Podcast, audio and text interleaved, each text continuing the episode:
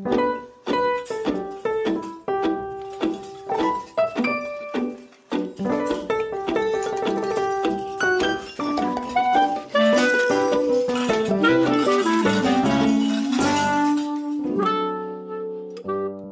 really not that crazy.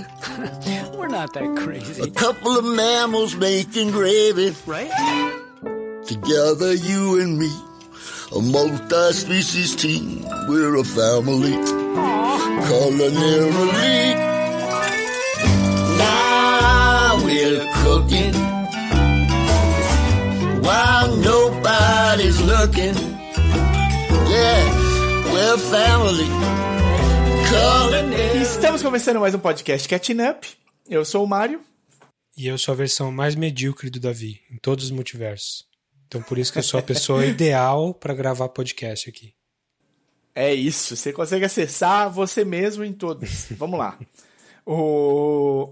Hoje, como você pode ver pela brilhante brincadeira do Davi, vamos falar do filme do momento e talvez o filme do ano, quem sabe. Quem sabe? É pra pôr esse hype lá em cima? Eu acho que é, viu? A gente tá falando do Everything Everywhere All at Once.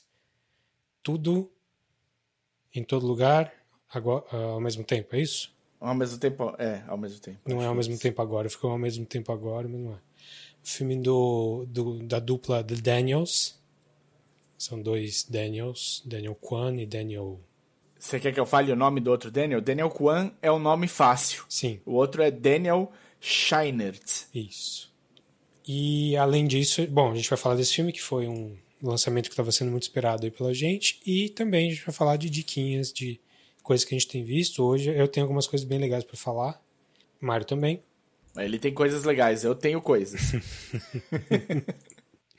Bom, se você está chegando aqui pela primeira vez, o podcast Catching Up a gente sempre ah, escolhe um tema, fala, às vezes é lançamento do mês, às vezes não. Aqui a gente sempre respeita spoilers, então a gente vai falar do filme tempinho, dizer se é legal ou não, se vale a pena ou não, sem estragar Como nada funciona, do filme. É, isso. É, assim, muito pouco do plot, né? o mínimo possível do plot. É, não, só, só aquela introduçãozinha pra você ficar Premissa. com vontade de ver. Premissa.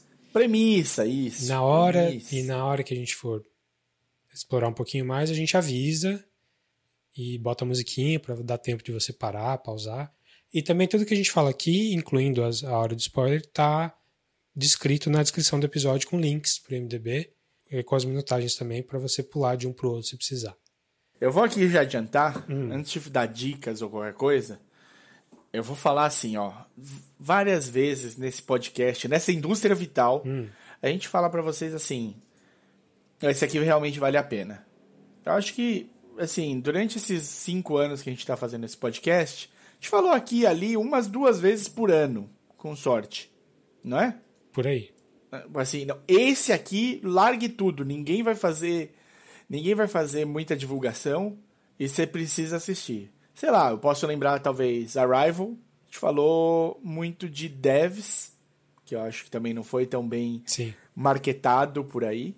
E eu acho que Everything Everywhere All at Once vai, é um desses também. Eu acho que esse ano a gente provavelmente vai, vai falar de mais um, ou talvez mais dois. Mas a chance desse Everything Everywhere All at Once terminar neste ano como no top 3 dos melhores filmes do ano é alta. É, por enquanto tá garantido. É que tem muito filme bom esse ano, né? Mas vamos ver. Tem filme bom, tem, filme muito que não saiu bom ainda, vindo com é. coisa nova. Bom, vou começar com um aqui então. Manda. Que é o outro lançamento da semana, que é Hum. o filme novo da Pixar, olha só. Pixar, É verdade. grande, o estúdio dos anos 2000 aí que não, não sabia errar. E aí lançou agora, depois de quatro continuações de Toy Story, eles resolveram lançar uma. Não dá nem pra explicar o que, que é, né? O Lightyear. Lightyear é o filme que o Andy, o menino do Toy Story, assistiu e virou o filme preferido dele, e por isso que ele pediu o boneco Buzz Lightyear, e por isso que o boneco existe. Então fizeram a brincadeirinha aí pra. pra É o filme que deu origem ao boneco. É, não é o filme do boneco. Muito bem. Vi, vi, levei, levei meus filhos pra ver, fomos no cinema e tal, animado. Primeira, acho que primeira vez no cinema com eles desde o fim da desde que a pandemia Do começou. começo. Isso. É. O fim tá O longe. fim tá longe, fomos de máscara, etc. E assim, não é um filme ruim. É um sci-fi com ideias legais. Mas ele é bem, assim, recalchutado, ideias, ideias meio diluídas, assim. Tem, tem ideias de relatividade, assim, de, de você, tipo, andar na velocidade da luz, você tá num, te num tempo e as pessoas que não estão lá estão em outro tempo. Hum. E o filme, assim, é um, um plot essencial do filme isso. Então, tipo, não é que é ruim, que ele é mal pensado, que não é mal feito, ele, ele é bonitinho e tal, ele, é, ele, é, ele é bonito de assistir e tal. Mas, assim, é, parece um filme muito menor mesmo. Por ser da Pixar. Assim, se esse filme fosse da DreamWorks, a gente ia falar: Uau, olha só a DreamWorks aí. Que filmaço! Que, olha, a DreamWorks tá ameaçando a Pixar aí com uma. Mas... então, sei lá, me decepcionei, não porque também não esperava tanta coisa, assim, né? Porque com essa premissa bizarra. Uhum. É, então, assim, é legal para dar uma. Um, para você mostrar para crianças algumas ideias sci-fi que são muito boas. Então, se, eles vão certo. ver esse filme, aí quando você for apresentar um, uh, um 2001 ou um Interstellar, que vai ser mais para frente, necessariamente, é, eles já vão estar tá mais mais amaciados assim para essas ideias. Ou até o, o inteligência artificial do, do, Spielberg. Tem bastante dele também aqui. Então é, é um, um, um, bom uma boa introdução para coisas melhores e mais profundas e mais interessantes que ele vai ver depois que eles vão ver depois fora isso assim se você não viu no cinema espera que vai aparecer no Disney, no Disney Plus aí você vê lá tá sendo um fracasso a bilheteria acho que o primeiro fracasso mesmo da Pixar não está dando nem metade do que eles estavam esperando de grana. E como é o primeiro filme da Pixar no cinema em dois anos, desde o Onward, talvez isso não seja um futuro muito promissor. Assim, talvez a Pixar tenha uns trancos e barrancos aí depois dessa. Infelizmente, assim. Tal, talvez seja bom para eles darem uma melhorada. Uma coisa que eu achei cansativa, assim, é que depois do Spider-Verse, de coisas mais recentes, assim, acho que o sarrafo subiu em termos de arte a animação hum, da Pixar. De animação. Não é nem a animação, é, é a, o, o, traço, o, a modelagem, o, o tipo do personagem. Tudo bem que ele, isso aqui tá no universo do Toy Story, onde to, os humanos têm cara de boneco mesmo. Mas é aquele mesmo olho da, de, de 80% dos filmes da Pixar, aquela mesma pele de boneco de plástico de todos os, filmes da Pixar. Você é... acha que essa altura ele já tem a modelagem pronta? De tanta coisa que ele simplesmente só só põe o input do que eles querem Nada, e sai cara. Os caras são pronto? muito bons artistas, muito, muito mesmo, assim, dos melhores do mundo. Claro que tá sempre, as pessoas estão sempre entrando e saindo de lá. Mas eu acho que a gente viu coisas muito impressionantes ultimamente de que, que pegaram tudo que a Pixar construiu nos anos 90 e 2000 e puseram no outro patamar. O Spider-Verse é um exemplo. Mas tem aquele curta que você falou, o curta de animação, o o Windshield Wiper lá, né? Do, Uhum. a, do Mielgo. E esse cara, é, como é que é? Arthur Mielgo? Arnaldo Mielgo? Alguma coisa assim. Esqueci o nome dele. Um espanhol. É, que, que fez o filme, que o, o curta de animação que ganhou o Oscar desse ano. Ele também fez um dos curtas do Love, Death and Robots, do Netflix. Que é o último, o último da última temporada agora. E olha, aquilo assim é impressionante. É tudo feito. É CGI, feito no computador. Alberto Mielgo. Alberto Mielgo. Só que você nunca viu um negócio daquele. Nunca viu. Tipo, é, tem, tem uma cara diferente. É um jeito de usar a animação por computador de uma maneira artística para evoluir o, me, o, meio. E Uhum. Lightyear não faz isso. Definitivamente não faz isso. Todo mundo tem a mesma cara da maioria dos desenhos da Pixar. Não tô falando todos, mas a maioria. O, por mais bonitos que eles sejam, Luca é lindo. Soul é maravilhoso. Mas todos Sim. têm aquela carinha de plástico, de boneco, que vai vender Uhum. bem depois o boneco, sabe? Ninguém tem, tá no nível de um Spider-Verse da vida. E eu acho que a Pixar vai precisar acordar pra vida pra isso. Eu acho que essa bomba... Você viu o Turning Red? Vi Turning Red, legal, bom, bonito, mas também tem, assim, tem uns floreios de animação mais bonitinhos, assim, mas ainda é um modelo que dá pra ver que é do mesmo, do mesmo universo, assim. Ainda tem aqueles olhinhos daquele jeito, aquela pele daquele jeito. É claro que muda de filme pra filme, mas estou falando no geral, assim. Não é o pulo de animação, o pulo de pulo artístico que eu acho que a Pixar vai precisar mudar isso meio que logo. Tem uns filmes promissores vindo aí pra frente, né? Então vamos ver se eles É, então eu não tenho entendido muito bem o marketing da Pixar. Porque a Pixar, quando, com o início da pandemia, eles tiveram de repensar o que, que eles iam fazer com o lançamento pro, pro cinema. É, eu acho que Por o problema deles foi que a Disney não deixou, cinema? né? né? Deixou, eh, a, a Pixar ficou puta com a Disney. Assim, os, os- quem trabalha na Pixar ficou puta porque a Disney não quis lançar um monte de filme da, do, da Pixar que deveria ser de cinema. cinema. Mesmo o Luca, que já foi no fim de 2021, eu acho. Tipo, onde já tinha vacina, já dava pra, já tinha filme, alguns filmes do cinema. Luca foi direto pro digital. Qual mais? Teve outros aí. Turning Red foi direto pro digital. Turning Red, é, justamente, foi esse ano, 2022. Então, assim, Então, eu não sei o que, que levou a, a ao Lightyear ser o, o filme escolhido para ir pro cinema. né? É, eu acho que eu é acho que é a tempo, força né? do Toy Story, né? É, ele- eles estavam apostando e realmente não, não rolou. Também ninguém esperava que o Top Gun fosse tão Pô, bem. Marcos Mignon, cara. Tem o Marcos Mion? Marcos Mignon é o dublador do Lightyear no Sério? Brasil, cara. Puta, então é. por isso que tá afundando, certeza.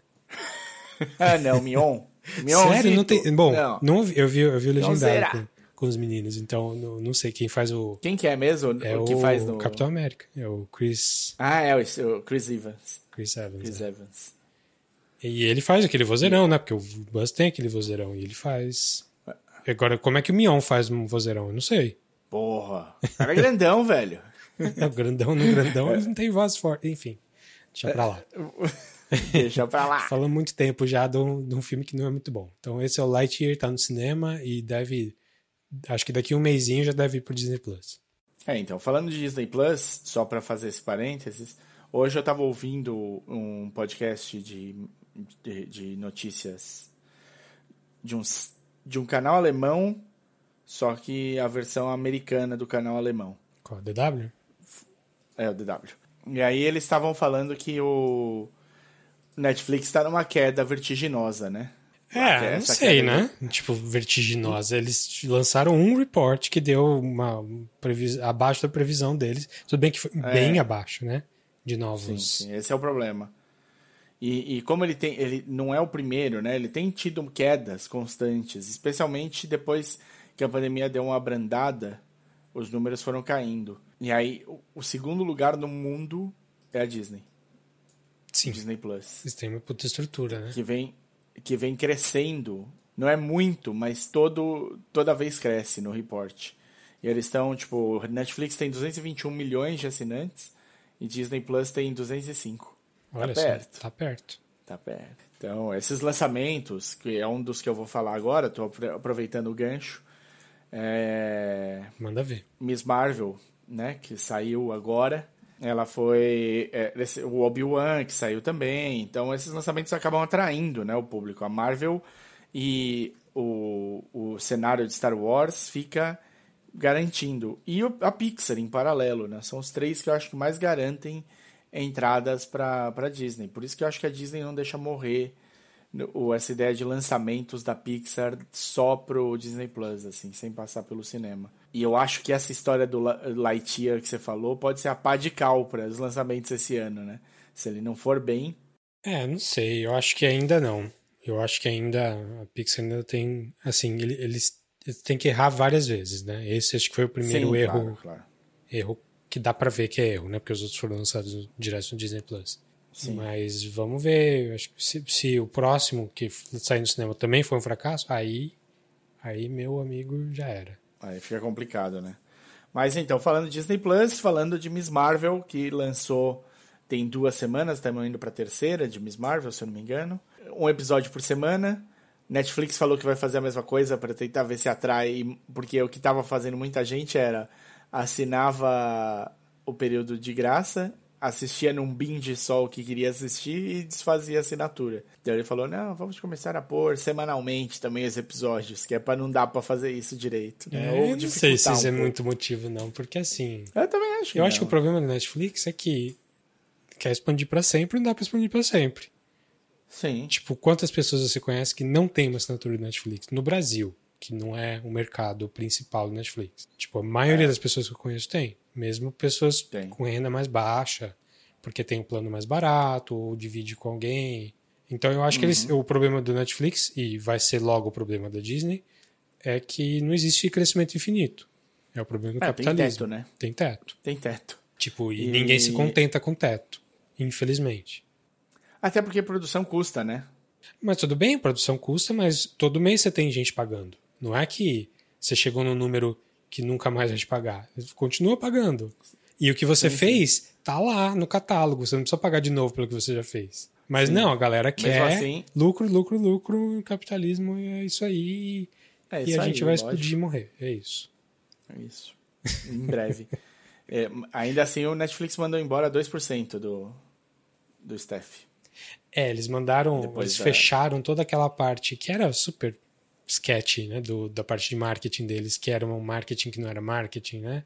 Eles contrataram um monte de blogueiro para fazer o negócio Uhum. lá e aí já mandaram todo mundo embora e o pessoal ficou triste. Mas sim, per- assim, é possível que dê, que o investimento Netflix dê uma caída nos próximos meses, anos aí. Sim. Bom, Miss Marvel. Miss Marvel, a série é divertida, é, uma é a série mais infantil da Marvel, com certeza. Ela é uma série teen. Ela é uma série teen e ela entrega o teen. O, baseada num- numa, numa série de quadrinhos que foi muito, muito bem falada. Ganhou um prêmio, foi. teve explosão de vendas, funcionou super bem. Sobre uma menina que é descendente de paquistaneses, não sei, acho que sim, ou indianos. Essa área é nebulosa. A série começa a tocar nisso daí. Ela é filha de, de indianos, eu acho, ou paquistaneses, me corrijam, porque eles comentam de primos. Eu, eu sempre, eu, para mim, é hindu, mas eles falam de primos que são paquistaneses. É possível? Super é. Essa região, inclusive, eles começam a explicar isso no segundo no, no segundo episódio da diáspora, né, da treta toda que tem entre Índia e Paquistão, de como foi feita a divisão, de, da fuga e tudo mais. Mas a personagem é muçulmana, não é? Exato, ela é muçulmana, ela não é hindu. Então né, deve ser do ela lado é- paquistanês ou, ou, ou indiano, o indiano muçulmano. Indiano muçulmano. É, indiano muçulmano, me parece que é isso. E ela é. Então, ela é uma, uma adolescente é, indiana ou paquistanesa, ou os dois, americana, né, nascida nos Estados Unidos, a primeira geração nascida nos Estados Unidos. Sul asiática. sul, sul-asiática, isso, sul-asiática, muçulmana, que sonha, né? Que é, vive às margens do, do da Marvel, né? Ela é de Nova Jersey, Jersey City. Ela tá acostumada a ver, né, os heróis passando, as brigas. Ela participou de tudo isso, do Blip, do Thanos, tudo aconteceu no mundo em que ela vive. E ela é fã declarada da Capitã Marvel. E vai ter a primeira Avengers Con. e ela quer ir na Avengers Con vestida de Capitã Marvel, fazendo cosplay de Capitã Marvel e participar da competição. Porque ela acha que ela vai ganhar.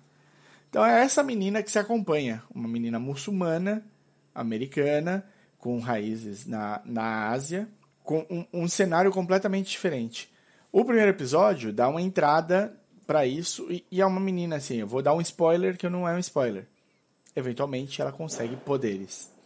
É a Marvel. É, não é, spoiler. É, então é como ela também vai lidar com essa descoberta dos poderes e como isso vai funcionar. O primeiro episódio é muito de entrada mesmo nesse universo, de quem é essa menina, de que poder, como é que ela consegue, o que acontece, quem são os amigos dela, quem que vai estar na série, os pais, o irmão, como é que isso tudo funciona. O segundo episódio, ele trabalha muito mais o aspecto cultural dela. E isso é muito interessante de você ver, porque é uma cultura muito rica, ela tem muita coisa que não é muito comum da gente ter contato na, aqui né, né, nesse lado do globo, né? Mas é isso, é muito legal essa, essa faceta histórica que eles vão pondo. E eles fazem, assim, claro, né? Um pouco mais digerido, não, é- não vai tanto a fundo, mas vai mais a fundo do que eu esperava para uma série teen. E é isso que era muito legal também nos quadrinhos. Porque os quadrinhos escancararam um espaço para gente que não tinha tanta visibilidade. Especialmente no, no mainstream media, né? Na, na mídia que é consumida mais contumazmente no, no Brasil, nos Estados Unidos, na Europa, né? Que é, é um- faltava espaço para esse tipo de coisa. Foi, é muito legal, mas ele é um pouco mais teen. Se você já pegou o Gavião Arqueiro, né? A série do Gavião Arqueiro, e achou ela meio bobinha, muito leve e tal, talvez o, essa série também demore para te conquistar. De qualquer maneira, ela tá plenamente inserida na, no MCU. Ela é tipo MCU escancarado. E pelo que eu andei lendo sobre o MCU, porque né, a gente não lê, nem sempre a gente lê o que quer. Tem coisas que chegam pra gente. E dessa, esse caso foi exatamente assim. Parece que nas próximas semanas o MCU vai dar as caras do que, que vai ser o próximo grande evento do, da fase 4, 5 ou 6, sei lá como é que vai ser. Vai essa, ser aqueles, power, aqueles PowerPoints com um monte de nome de filme futuro que vai deixar Eu não nerdaiada. Eu- a sensação. É, isso, isso poderia ser. Mas a sensação sincera que eu tive Hum. é que a gente vai ter em breve, né? O Thor saindo, e não vai demorar muito, acho que é daqui a umas 3, 4 semanas. E vão ter mais três ou quatro episódios da Miss Marvel. Eu acho que nesses dois a gente vai ter uma ideia geral do que, que vai acontecer. Muito Mas bem. é isso. Miss Marvel tá no Disney Plus. É legal, mas vai é saindo teen. semanalmente. É teen, é divertido, é muito bem feito. Já vi muita comparação com Scott Pilgrim. Sim, por causa da edição. Óbvio. É, é- é- não é nem escondido. Eles, é, é quase uma homenagem, de certa maneira, ao Scott Pilgrim. No- quando é, você fala, ah, tá, entendi por que estão falando essas fazendo essas comparações. Mas divertido, divertidinho. Vale assistir se você tiver aí essa meia horinha livre. Manda ver. Beleza. Bom, é, eu vou agora pro YouTube. Meio barra Netflix. Vou falar de. Olha, É, vou falar de uma coisa que a gente já falou aqui ano passado, falou muito bem, falou muito, muito bem mesmo, que é o Bo Burnham Inside. Aquele. sim. Não é nem especial de, de stand-up, é um. É um filme é super existencial, super meio deprê, mas o cara é brilhante, tem um monte de música famosa, virou meme, Welcome to the Internet. E faz umas três semanas aí, ele anunciou, anunciou no Twitter. É, galera, eu, eu gravei o Inside e tem um monte de coisa que sobrou. E daqui uma hora tô subindo pro YouTube. Falou. Muito bom. E ele lançou uma hora de material, chama The Inside Outtakes. Então tem a, pe- a- o joguinho, né? Inside, Inside Out, The Inside Out e Outtakes. Outstays. Hã? Sacou? E é assim, tem coisa, é assim, é praticamente um outro especial, tanto em duração quanto em, em conteúdo. Assim. Muitas coisas são cacos de coisas que ele estava fazendo. Você viu, ah, você reconhece, o, parecia um erro de gravação. É, mas também tem muita coisa completa que ele só não incluiu. E tem muita coisa mu muito boas. Assim, não é tudo. Tem coisa que você fala, não, beleza. É ok, mas eu entendo porque que ele, ele achou que não era o melhor. É, mas tem, pontualmente, tem umas, sei lá, umas três músicas assim que. Que você conseguiria ver no, no especial. Sim, e que talvez sejam melhores do que as piores do especial. assim. Tem músicas muito boas. O final é excelente, tem uma música ótima. Não vou nem falar aqui para não estragar a surpresa, mas vá lá no canal do Bob Burnham no YouTube. Eu, eu- ah, tem, o- tem o link aqui no- na descrição do episódio. Ou só procure no YouTube Bob Burnham, Bob Burnham Inside e vai aparecer isso aí. É uma hora, é muito bom. Se você gostou do, do, do original, do, do primeiro, vai com certeza que, que vai valer a pena. O cara é bom, né? O cara, é- o cara sempre foi bom, assim, desde moleque dá pra ver que o cara era bom, mas ele tá amadurecendo bem. Então chama Bo Burnham The Inside Out Takes, tá no, no canal dele do YouTube. Muito bom. Ótima dica aí. Porque não é todo mundo que acompanha o cara no Twitter ou algo assim. Não né? foi nem eu que vi, viu- foi, foi a Yaskara, minha esposa, que viu. Olha só.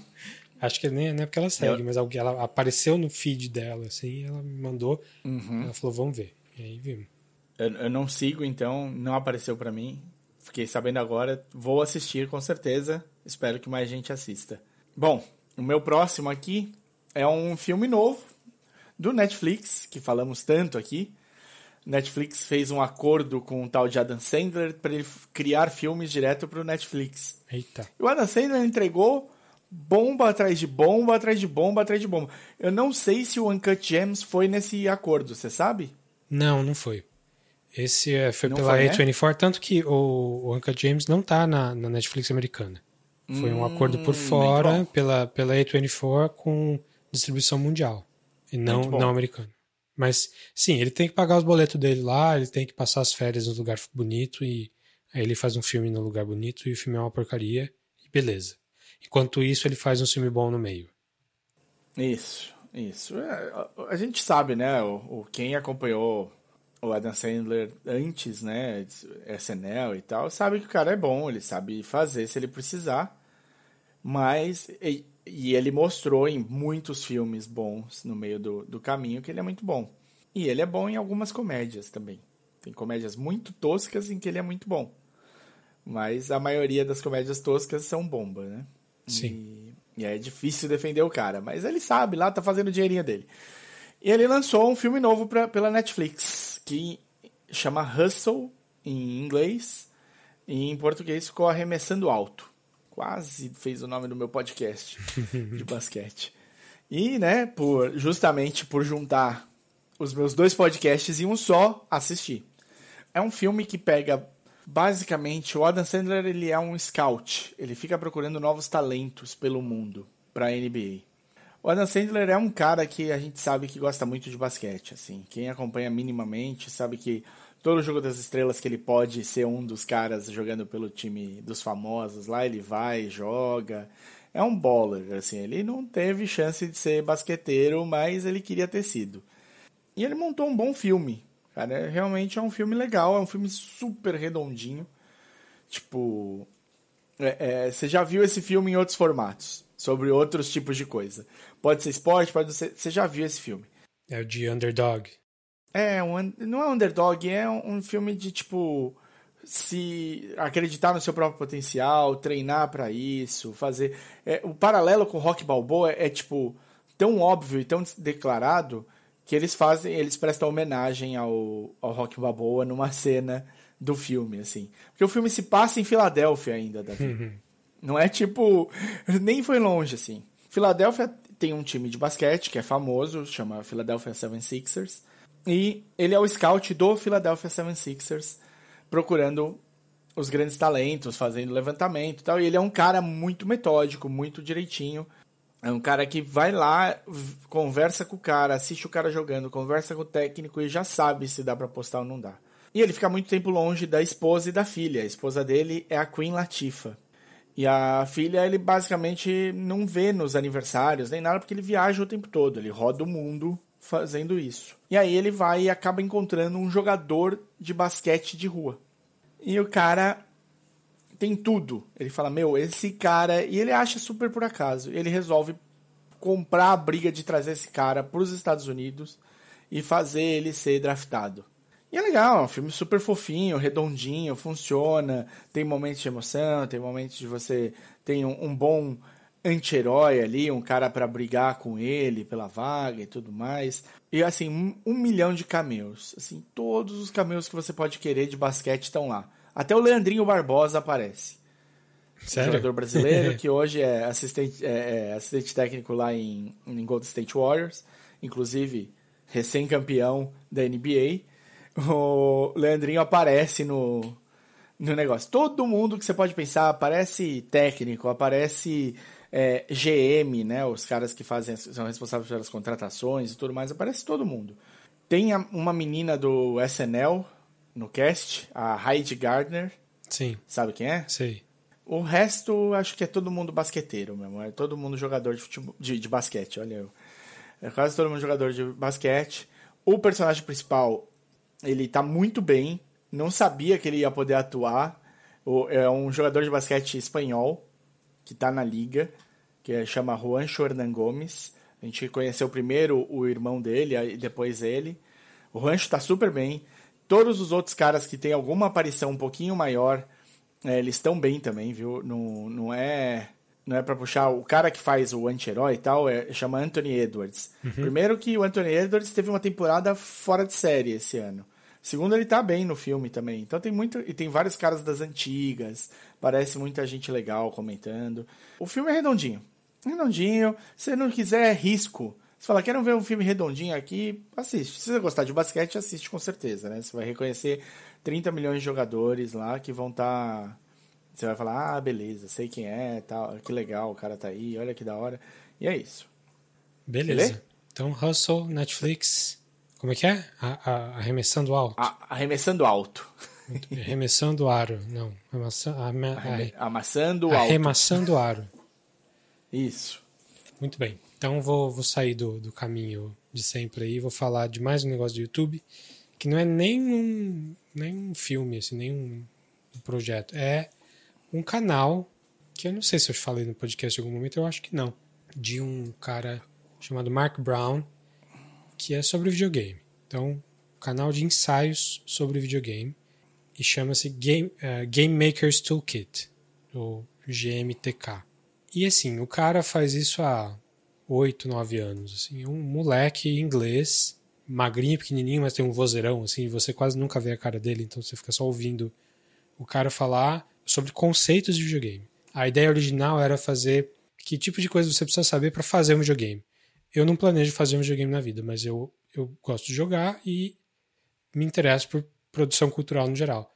Então, para mim, hum. já, já vale. E o cara é muito muito ponderado, muito, ele pesquisa muito bem, ele faz entrevista com desenvolvedores, com gente muito boa, muito grande. E eu estou falando dele aqui hoje porque essa semana saiu um último, entre aspas, episódio que não é um episódio, é um Uh, ele, o título é, é, Eu fiz um ensaio, um vídeo ensaio que você pode jogar. Ele fala muito, tem, tem, um episódio bem legal dele sobre o pulo. O pulo do Mario, a diferença do pulo do Mario pro pulo do Sonic, pro pulo da Celeste, pro pulo de plataformas em geral. E esse, esse ele fez uns anos atrás. E aí ele pegou esses conceitos e ele está tentando fazer um jogo agora e ele falou não, vamos, vamos, vou tentar apresentar esses conceitos, só que num, num teste, um joguinho teste pequenininho que você pode jogar. Então é um site que você entra e aí você pode jogar no browser, ou então você pode baixar também. E aí começa como se fosse um ensaio, começa a falar, explicar as coisas, e você, só que você consegue controlar. Tipo, olha como é que esse bichinho se mexe. Vê, te, testa pular com ele, viu como é que eu pulo? Você acha que está confortável? Não, né? Então vamos mexer aqui nos parâmetros, vamos mexer na velocidade, vou mexer na gravidade, vou mexer em quanto que ele desliza, quanto tempo que ele vai demorar para cair no chão.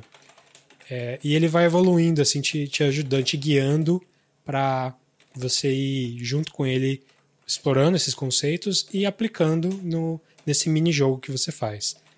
É um negócio super simples, é só para você ver como funciona, mas é super legal. Você vai passar, sei lá, uns 20 minutos fazendo isso e se quiser explorar, você vai brincar um pouco mais.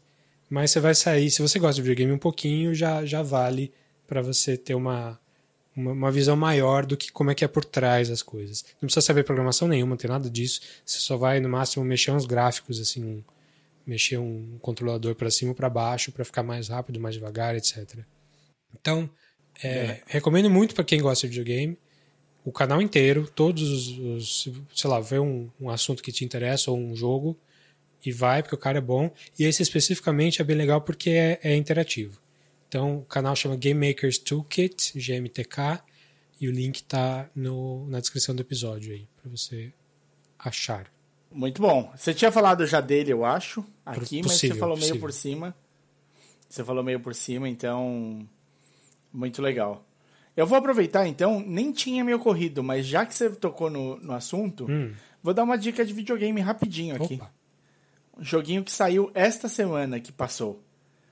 Saiu um jogo para Xbox, PlayStation, Steam, onde você tiver para jogo, que acho que para quem tem a idade perto da nossa, assim, vai gostar. É o Teenage Mutant Ninja Turtles Shredder's Revenge. Ah, já tenho. Peguei. Pegou? Peguei. É um beaten up, né? De, de, de, igualzinho era do é o do, sucessor do, espiritual do, do, do arcade, do, do, Ninja Turtles e do Turtles in Time, do Super NES. Enfim, da, das, dos vários jogos de, de beat'em up do, do, das Tartarugas Ninja. E é com o. É da Dotemo, né? Que fez Streets of Rage, mas parece e da Tribute Games. Só que dessa vez, assim, eu até joguei o Street of Rage 4 e tal, e, e foi. Você falou aqui no podcast, Eu achei divertinho. Bem. É, foi, é divertido tal. Mas ele não adicionou nada, né, pro, pro jogo. E nesse não, né? O, o- dessa vez eles trouxeram muita coisa. Dá pra jogar em seis pessoas ao mesmo tempo. O, você joga com as quatro tartarugas e você tem a opção de escolher a April, o, o, E o o Splinter. mestre, É, acho que só. o mestre Splinter. Não, e tem o Casey Jones, o, o, o cara do taco de Sei. hockey. É, eu acho que na versão do Switch não tem o Casey Jones, hein? Pelo menos não aberto. Ah, pode ser, pode ser. Ou É, ou é exclusivo de no- outros, outros, outras plataformas. Não sei. Vou Ou dar é uma olhada. Então, tudo bem. É, vou, vou, vou, dizer então que tem a April e o Mestre Splinter. O, o Case Jones, ele aparece, ele aparece até na, na venda, né, no- nos, nos trailers e tal, ele aparece do joguinho. Mas o, eu peguei no Xbox, porque eu tenho o Gold, né, e vem, é gratuito. Então, peguei lá. E, mas se- agora que você falou que tem no, no Switch, ia ser bom poder jogar na cama. É, então. Mas fica aí, fica aí a dica. Pra quem jogou, pra quem lembra do Fliperama, pra quem jogou no Super NES. É, e tá ele é baseado volta. no desenho dos anos 90, aquele desenho que não é um desenho bom, mas é um desenho muito nostálgico para nossa época. Ele não é baseado no, na, na reformulação dos anos 2009, 10 aí. É, Não, não é uma É. coisa. É uma coisa é realmente para nossa idade, para galera do, de, de perto dos 40 aí que E jogava no arcade. refeitos, né? É, ele tá em refeitos. HD, mas é, mas é pixel art ainda. É bem a cara do desenho mesmo. Não tem nada atualizado, assim. É só, só em HD, bonitão e tal. E ele também não traz nada muito novo pra... é, em termos de gameplay. né? Jogabilidade. É, é aquilo Ah, ali, sim, é bem feito, é legal, mas é aquilo ali. É. eu acho que vale a pena se tiver com- pra, com quem jogar, aí eu acho que a diversão fica mais legal, assim. É, eu só comecei a jogar também, que faz dois dias que saiu também, não tive muito tempo. Sim. Mas é Fica, fica, quem gostou, fica uma dica então aí. isso aí. Você tem mais um? Tenho mais dois. E um, Bora. e um não é filme também. Então vou falar desse que não é filme. Mas quase foi um filme.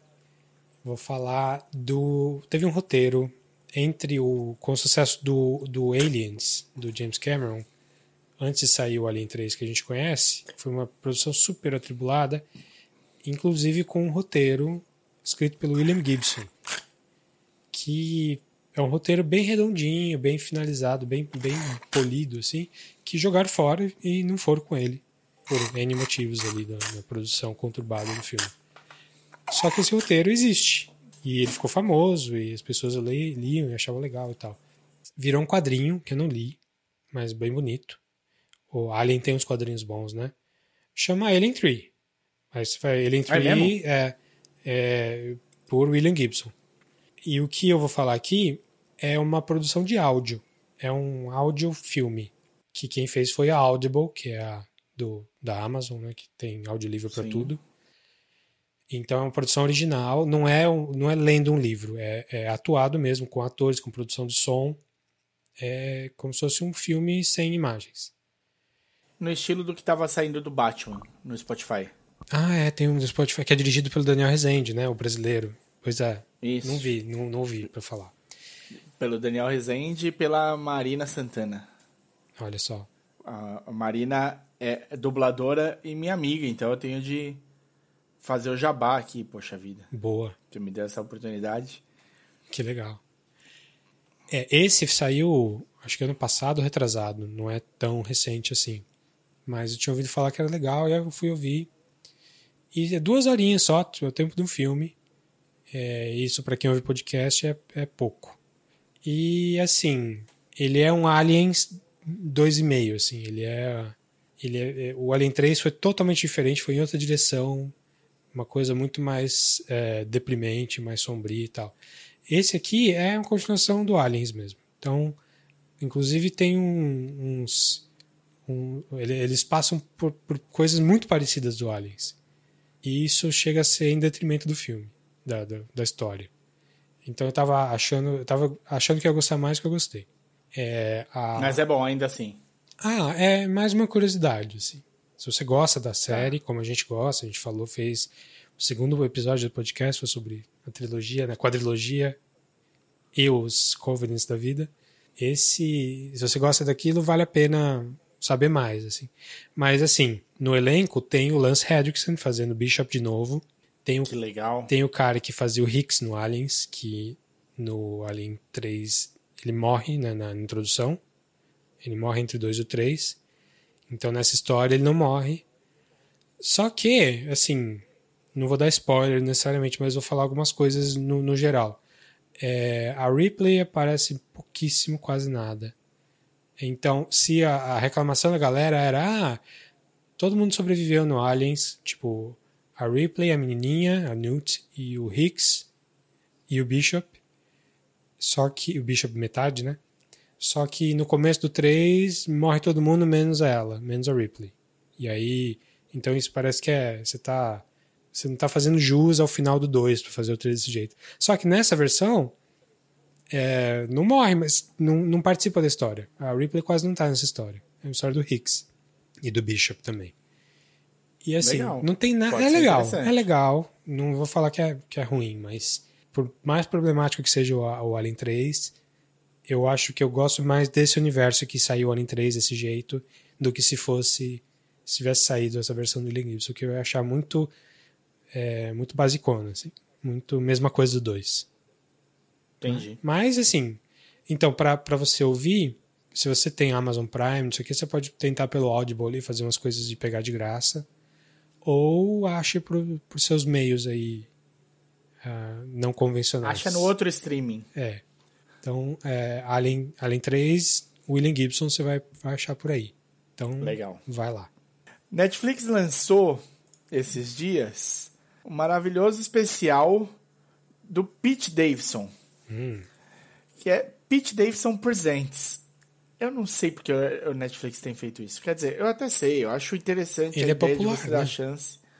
Sim, sim, e é interessante você dar chance para é, é, stand-up comedians com menos tempo de palco, né? Você dá uma chance do público conhecer, para de repente você dá, é, poder dar um especial para um cara ou para outro cara e tal. É, é interessante você ter isso, mas tem muitos desses, assim. Todo mundo tem um não sei que lá presentes e, e aí é tipo só as outras pessoas, a pessoa que você queria ver só aparece um segundo. O John Oliver começou O- assim, começou muito bem nos anos 2000, quando ele veio para os Estados Unidos. E eu vi, tinha no Netflix na época, não tem mais há muito tempo. E eu conheci muita gente boa de stand-up daquela, é- daquela era dos Sim, anos funciona. 2000 por causa disso. E porque ele é bom, ele é um bom host. Né? Ele entre uma piada, entre um, um e outro, ele fazia uma piada excelente, assim, que trazia o, O John público Oliver. abaixo. É, o John Oliver. Ah, sim. O Pete Davidson eu acho que não é um bom host, não, hein? Quer dizer, não vi isso que você É, tá então. falando. Mas O- eu vi um o- outro negocinho especial- com ele que. É. É, ah, sim. Ele, além de tudo. Sim, ele tá, ele tá se jogando no. Pra, pra host, né? Ele foi até host de um especial de Ano Novo com a Miley Cyrus. Então, ele tá tentando aí. É, então, ele se chama Pete Davidson Presents The Best Friends. E é basicamente a galera dele fazendo. Então, inclusive, tem dois shows de música, né? Um que abre e um que fecha. O que abre, eu nem lembro o nome do artista. É um amigo dele. E o outro que fecha é o Machine Gun Kelly, que é amigo dele também. E que, só que tá estourado. Né? É um cara que tá super estourado aí. Ele tá com dois álbuns consecutivos que foram primeiro lugar na Billboard, sei lá. Boa sorte. Vocês gostam? Legal. Eu conheço muito por cima. Então, assim, pra quem gosta, ele tem duas músicas no final do especial. O Pete Davidson, ele faz, ele entra e faz um, um 15 minutos de piada. E é legal, é bom, é até melhor do que o especial longo do Pete Davidson. esses É, 15 que ele não é minutos muito de- bom, não. É, então, é até melhor esses 15 minutos do que o especial que tem no Netflix do Pete Davidson. Não quer dizer muita coisa, tá? E aí ele chama a galera. E, cara, alguns funcionam, mas é muito poucos os que funcionam. E quem funciona, funciona pouco também. Então, assim, você não, você não ri de verdade, você acha alguma outra ideia bem inteligente, mas fica por isso, assim, não tem ninguém que eu consiga falar assim, porra, se destacou. Esse aqui, cara, esse esse eu quero ver mais coisa, não teve ninguém. Então, eu não sei, se tiver, se gostar muito do formato de stand-up, você já viu a série de stand-ups, você já viu os outros presentes, viu todas essas coisas, tá lá, tá o do Pete Davidson, beleza. Eu assisti achando que era um especial do Pete Davidson, eu achei que ia ser o especial que ele tivesse feito pós sair do SNL.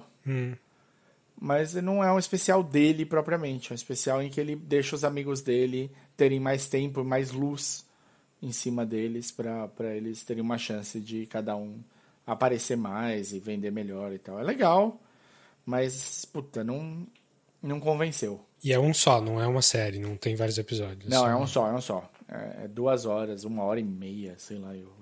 Tá, bom. É, falando dele, ele também faz esse negócio de host. Eu falei que ele não é um bom host porque eu vi ele também no negócio do Netflix, The Hall, que foi um.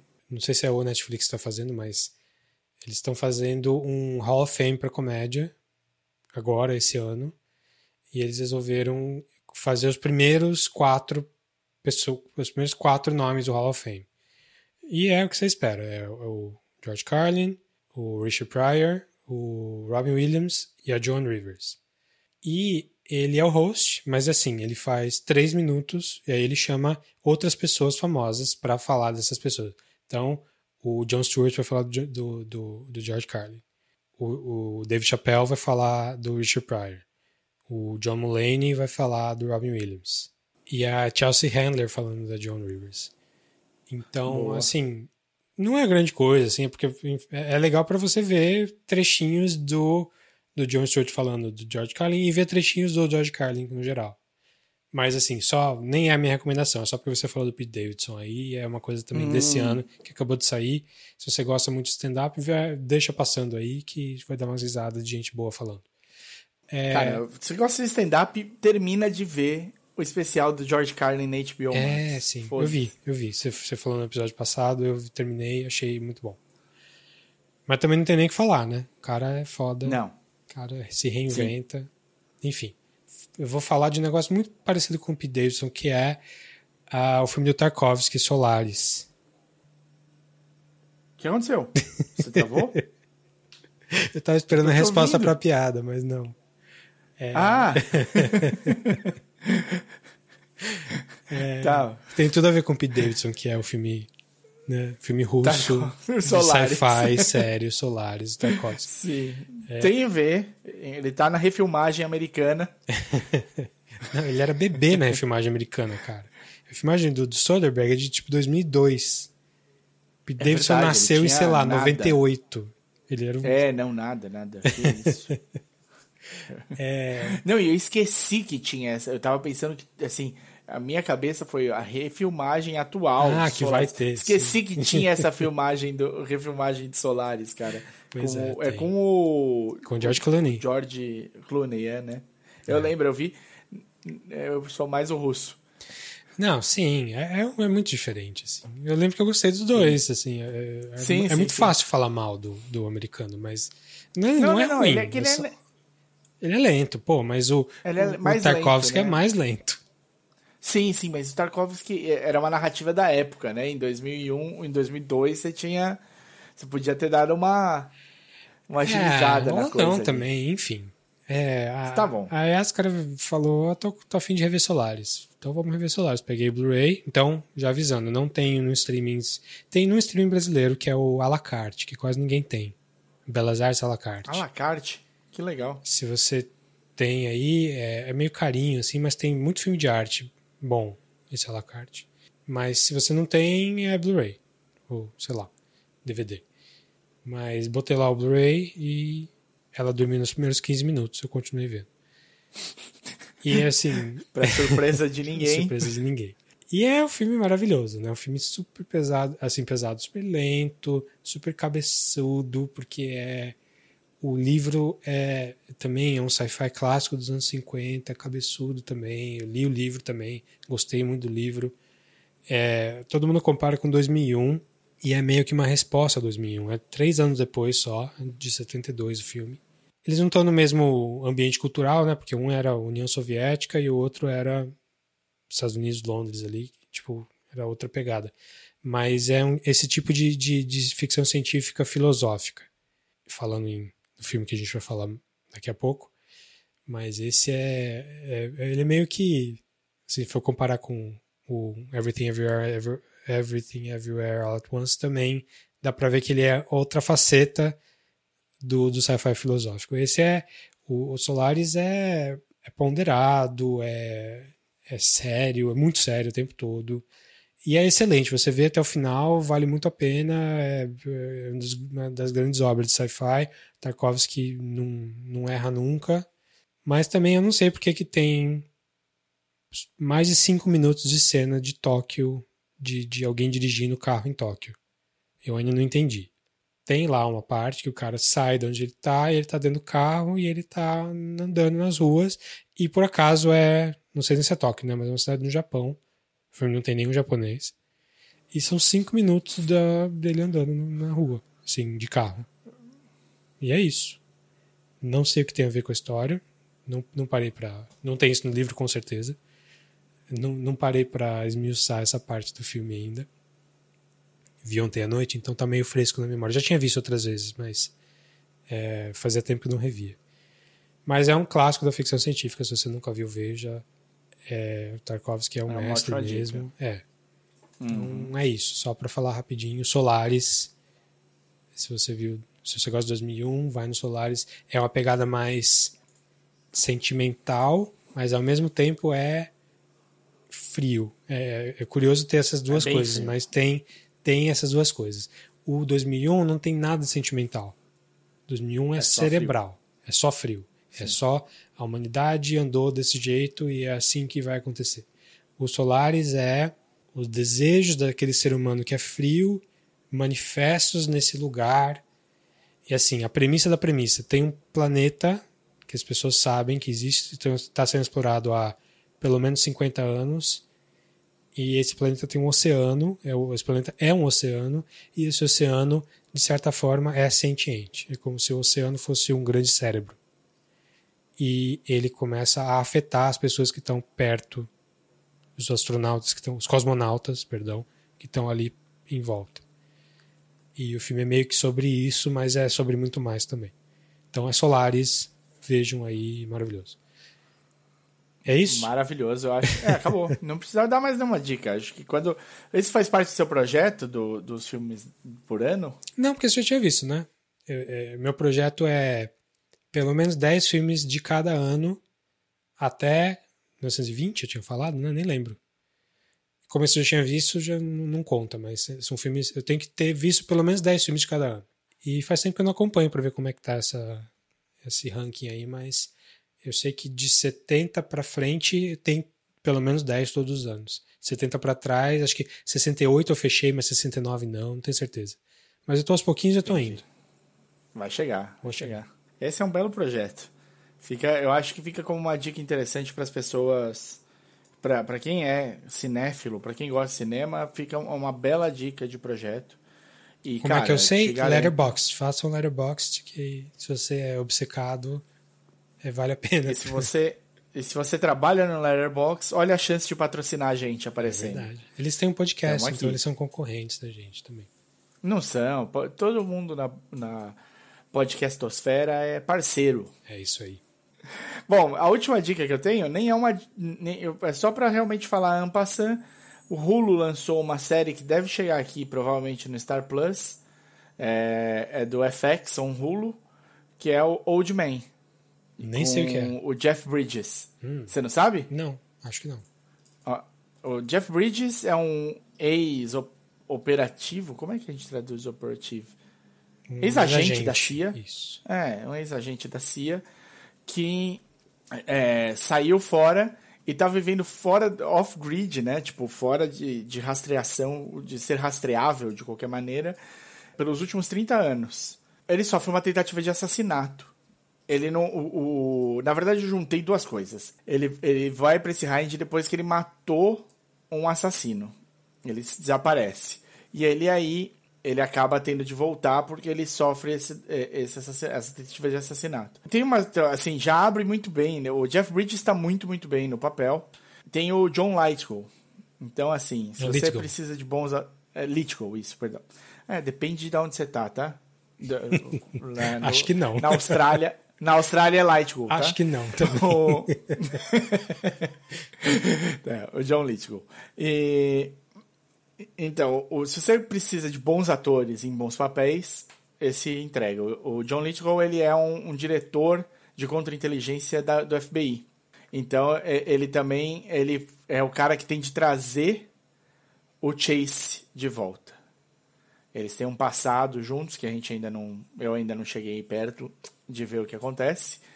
É, entre eles, como eu falei, eu assisti só o começo. Então, Só tem três quantos agora. episódios. Até agora É, só então, saíram você- três. Vão ser sete episódios. E só saíram três. O terceiro saiu. Não, não saiu ainda não. Saiu dia 23 de junho. A gente tá gravando no dia 20. Hum. Saíram dois. E eu só vi o primeiro e nem terminei. Mas é isso. Mas é bom, é sério, como é que é? É sério, é sério. É, é- é- tem, tem umas coisinhas divertidas. Tipo, abre com ele, tipo, dormindo e levantando. é, a ideia, o nome da série é Old Man, né? The Old Man. Então, é ele levantando várias vezes durante a madrugada pra ir fazer xixi. E aí eu falei, cara, não precisa ser tão velho assim, não.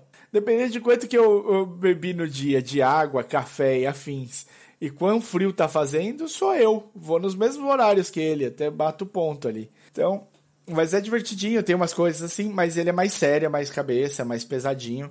O- os dois principais estão muito, muito bem no nos papéis. Tem mais uma que é, tá, que eu, olha, até fiquei surpreso de ver ela lá, que é a Amy Brennan, que vo- quem você viu ela onde?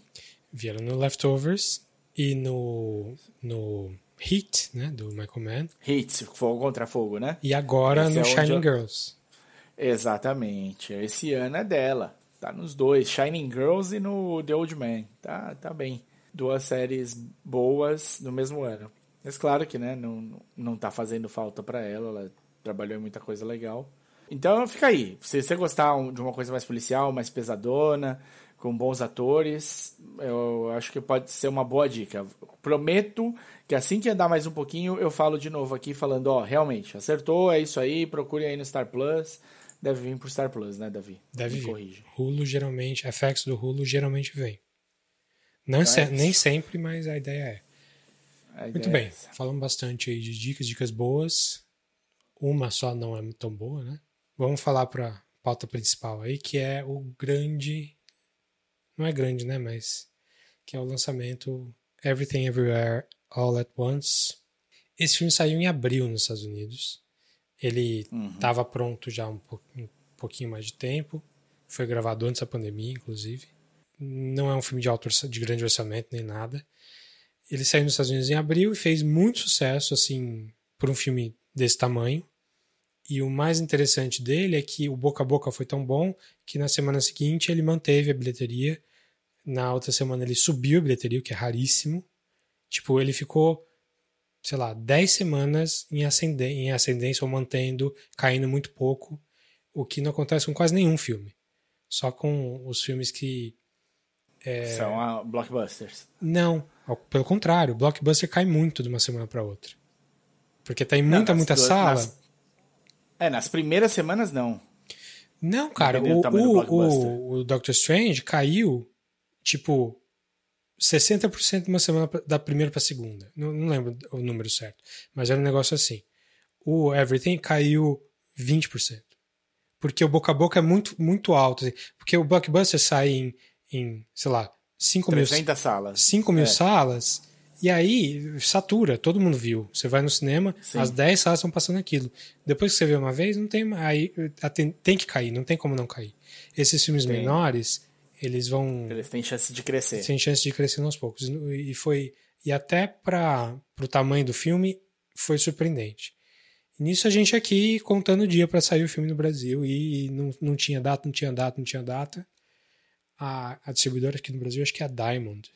E eles lançaram agora pro fim de junho, o que é um absurdo, porque acho que eles ficaram com medo do, do, do Doutor Estranho 2, porque o tema de multiversos é o mesmo.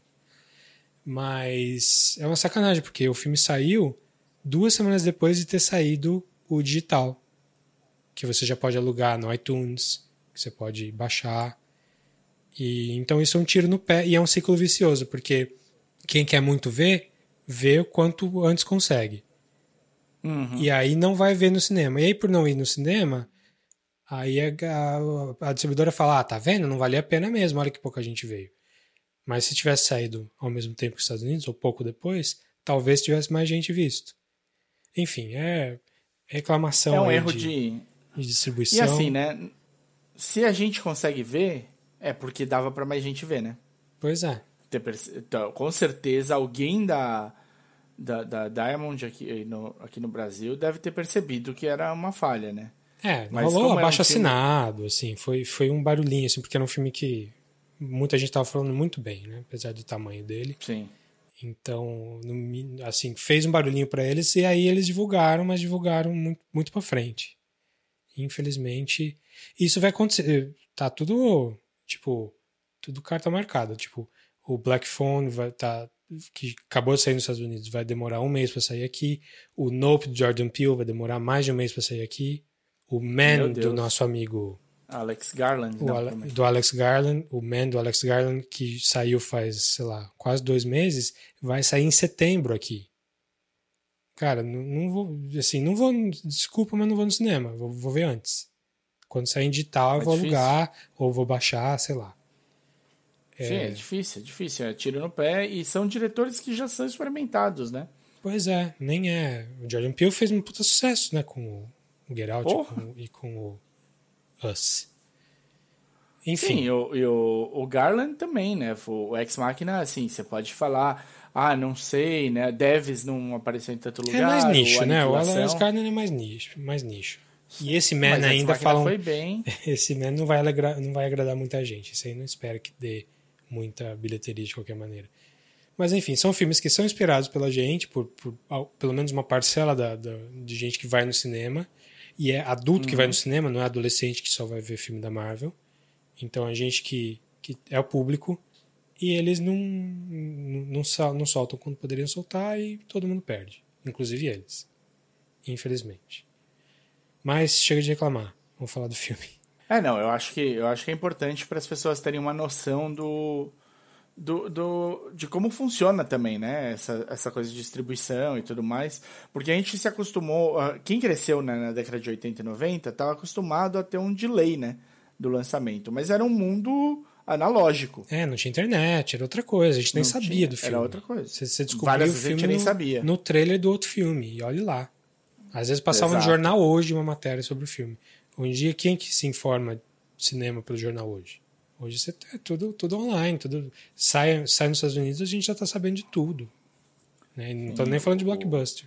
E, e o Brasil virou um lugar onde o lançamento é simultâneo de grandes filmes, porque o Brasil também é muito conhecido pela pirataria de grandes filmes.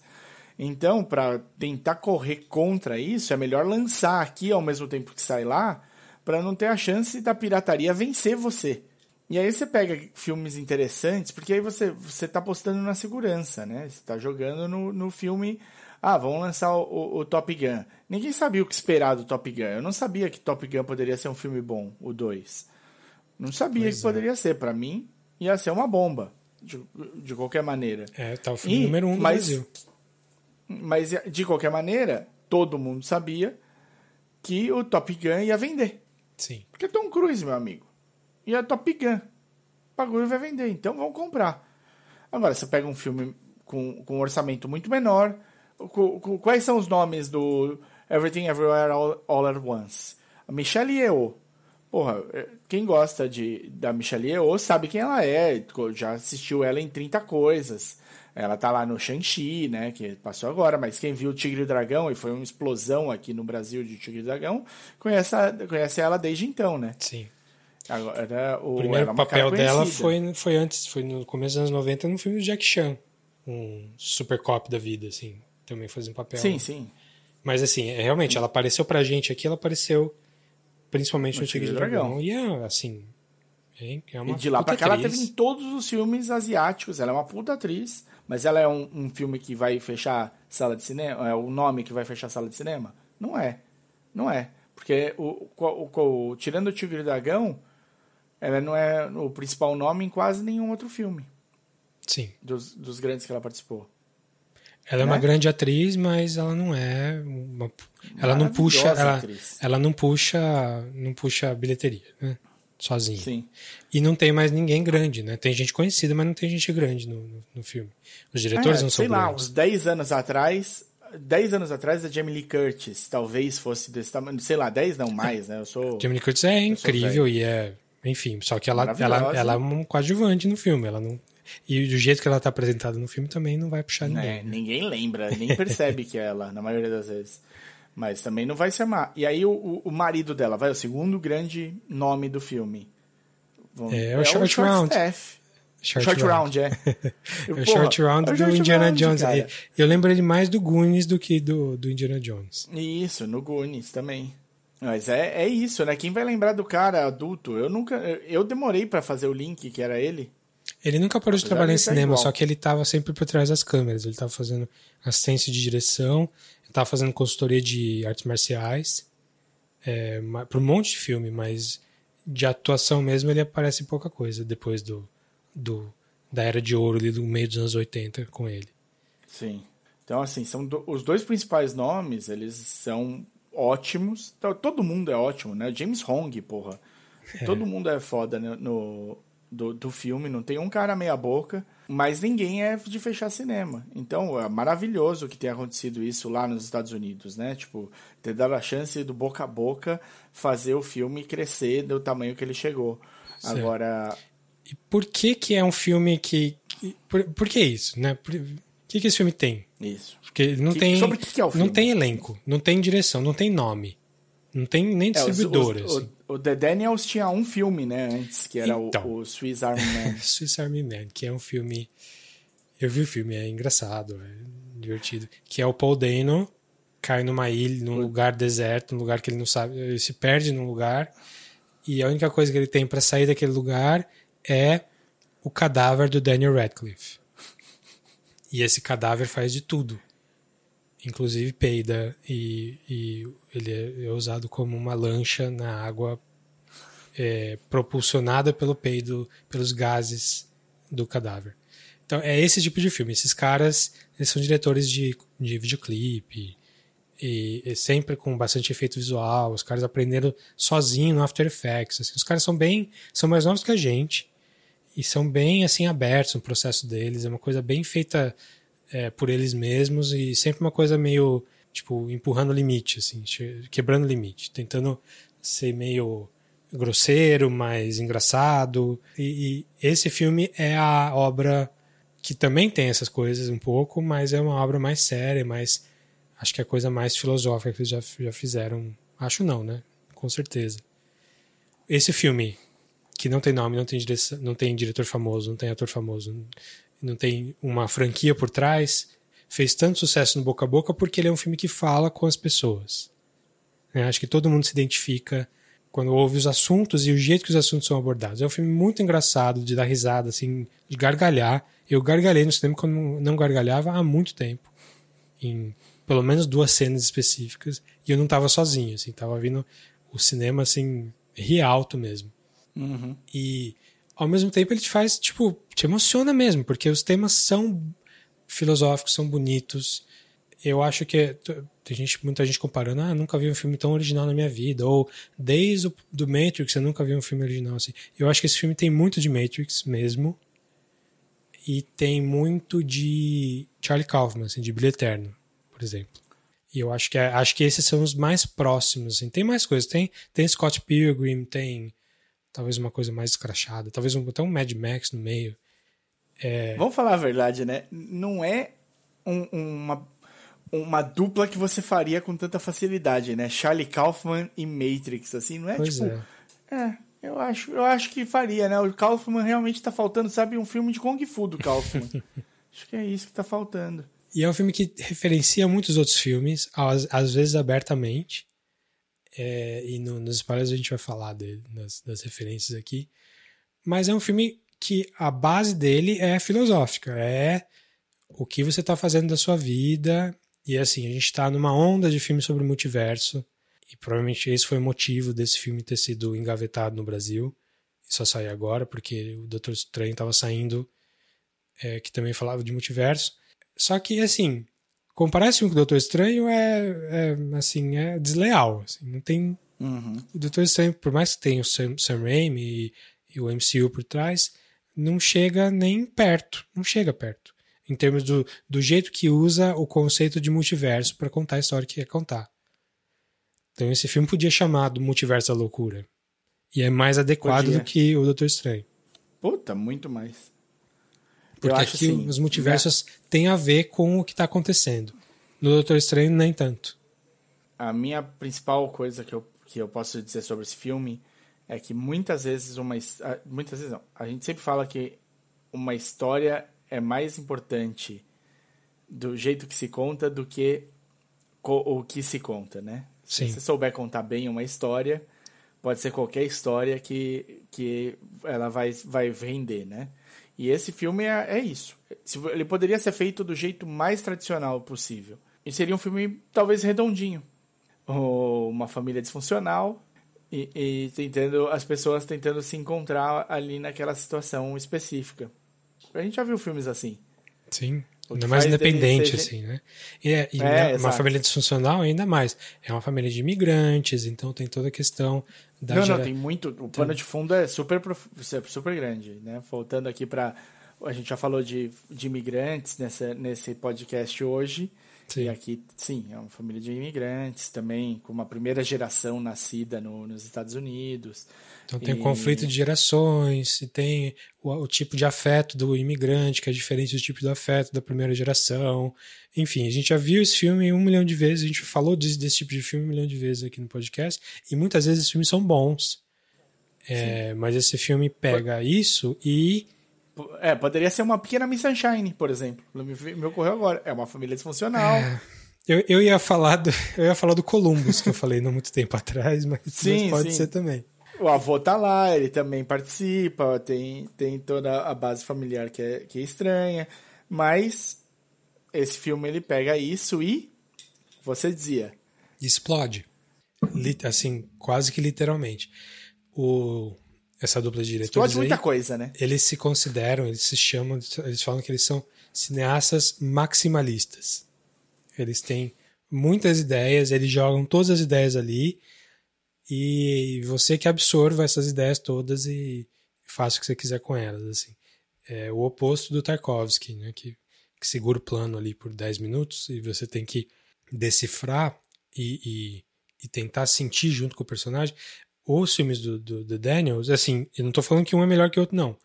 Esse filme, o filme do The Daniels é olha esse monte de coisa e vê o que, que esse conjunto de coisas faz você sentir.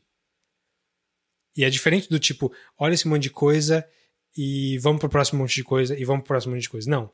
É, olha esse monte de coisa e veja como você se sente. E veja como que isso, como que você usa a emoção para contar essa história aqui. É, é tipo, é um, é um é um juntar duas coisas que é muito difícil de fazer. E eu acho que os caras fizeram. Assim, muita gente vê o filme e diz que é o melhor filme que já vi na vida. E, assim, pode ser uma coisa geracional, pode ser uma coisa do público-alvo, assim. É, porque não é um filme para adolescente necessariamente. Mas, vai ele é um filme- funcionar. vai funcionar para adolescente, mas ele é um filme mirado no adulto não muito velho. Assim. Apesar da protagonista ter seus cinquenta e tantos anos, o, eu acho que o, o público-alvo do filme é o público-alvo dos diretores, assim, né? da idade dos diretores, os 30, que é a gente, né? E aí muita gente da nossa geração que tá vendo tá falando que é maravilhoso, porque tá falando pra nossa, pra nossa geração, assim. Mas não só Eu também. acho que né? ele fala. É, eu- ele é um filme assim. Vamos, vamos falar um pouco do filme, né? A gente encheu aqui a bola, falou sobre os, os atores, o, que são todos maravilhosos, apesar de não terem nome, né? De segurar ali um- uma sala inteira de cinema e tal. Vamos falar um pouco da história, né? O que é a história? A história é sobre uma mulher casada com um pai doente, uma filha adolescente que começou a namorar uma outra menina, que ainda tem alguma, algumas dificuldades de se encaixar com os, os- os Estados Unidos, vamos dizer assim, né? Tipo, o, o- a linguagem, principalmente a linguagem, né? Mas o- ela ainda vive um pouco com as raízes chinesas dela ali. Ela é dona de, um, de uma lavanderia, né? Com o marido. lavanderia com o marido e que se vê presa nessa situação logo antes de ter de passar por um screening do, impo- do imposto de renda com a Receita Federal. Malha fina, ela caiu na malha fina. Malha fina. Caiu na malha fina e vai ter de se explicar. E ela tentou, ela tá tentando organizar as notas fiscais dela. O filme começa com isso. O filme é isso. É esta mulher nessa situação organizando notas fiscais para levar para o imposto de renda pro, pra Receita para se explicar porque ela caiu lá. Com um pai que mete o bedelho na vida dela e que parece ser uma figura super autoritária e difícil, né, inicialmente. Com um marido que parece ser bastante atabalhoado, né, e com dificuldades de conseguir a atenção dela por muito tempo. E com uma filha que já não está mais tão próxima, né, e que ela não consegue manter uma ponte clara de conversa com a filha. Eu acho que esse é o primeiro momento, né? E aí é como que entra a ideia do multiverso, eu acho que eu não quero nem falar aqui antes de spoiler. Acho. Isso. Eu acho que o que você precisa saber é esse é, é o, assim começa o filme, mas é um filme que vai passar pelo multiverso. E você vai conhecer várias versões dela e de todos. Como ele faz isso e, e, e como é que é a história e por que que ele faz isso, é, você vai descobrir assistindo. Eu não vou falar mais nada. O que eu posso dizer é provavelmente os 10 primeiros minutos em que isso estiver começando a acontecer para você vai ser difícil. Mas eu juro que a hora que encaixa você não tem mais nenhum problema. É, não são conceitos muito difíceis assim. É, é difícil se acostumar com a ideia, mas depois você vai vai na onda, né? E aí assim, os conceitos ficam menos importantes do que o que é feito com esses conceitos. Sim. É tudo usado para para chegar em algum lugar. E aí a gente vai falar disso. Mas assim, temas que, que dá para falar sem falar de spoiler. Assim, é, é um filme, como eu falei, é um filme muito engraçado mesmo, filme que em alguns momentos você vai rir alto do filme, mas vai tratar dessa diferença geracional ali, vai tratar muito de existencialismo, niilismo e como sair disso. O que, que você está fazendo da sua vida e, e que, que, que, que, que a gente deve fazer para para onde que as nossas escolhas levam a gente. Acho que isso é um, é um fio condutor aí. E quando a gente fala de multiverso, você pode ter alguns caminhos aí. O da Marvel é sempre existiram multiversos e todas as variações possíveis de tudo existem porque elas podem existir. Aqui é uma coisa um pouco quase linear, assim, é uma coisa de quando você faz uma escolha essa escolha cria uma bifurcação. E essa escolha cria uma bifurcação. Isso acontece com você com todo mundo, então existem infinitas possibilidades desde sempre. Desde que as coisas podem acontecer ou não acontecer. Então, é, é, o resultado final é o mesmo, mas o caminho pelo que eles acontecem é um pouco diferente aqui. Então, é um filme que pode ser cabeçudo? É, mas ele não aparece como cabeçudo. Ele, ele, ele vai te levando pela diversão e pela originalidade.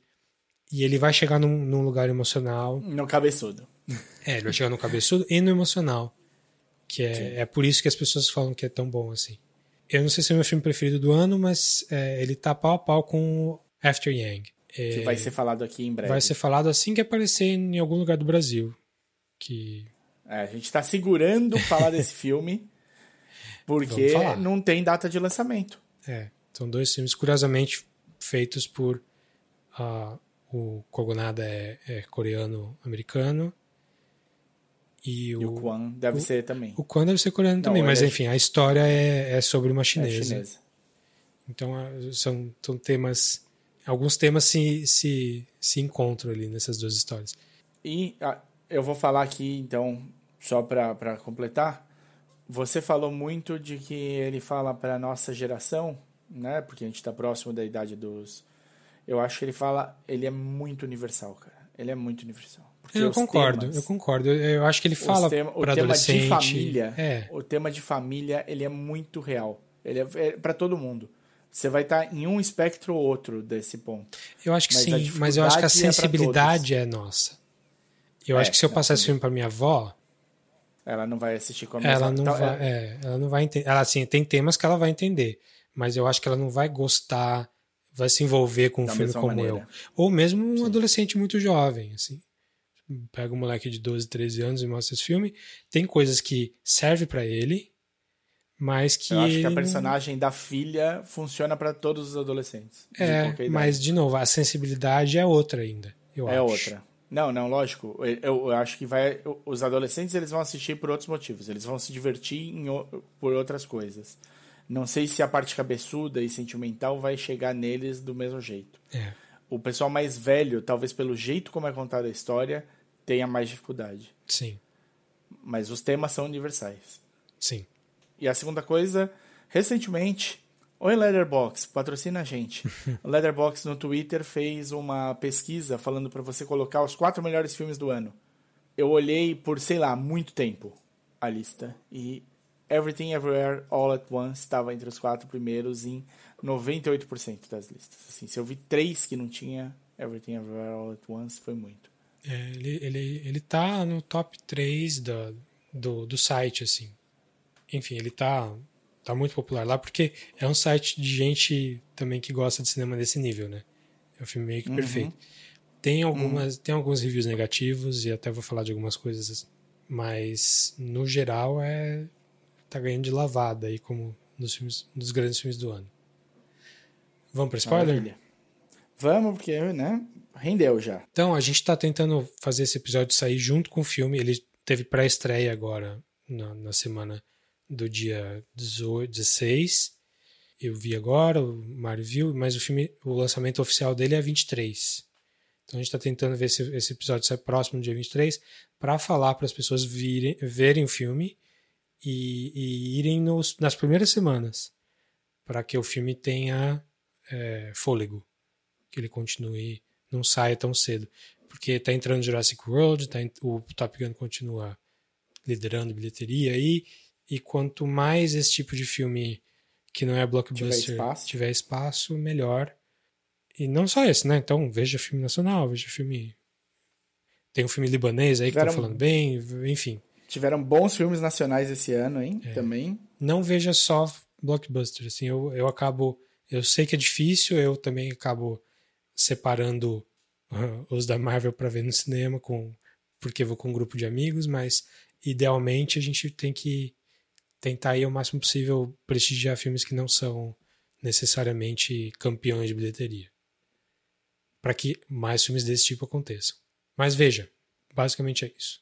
Vamos lá para os spoilers? A partir de agora, então, musiquinha vai entrar. Spoilers para Everything Everywhere All at Once.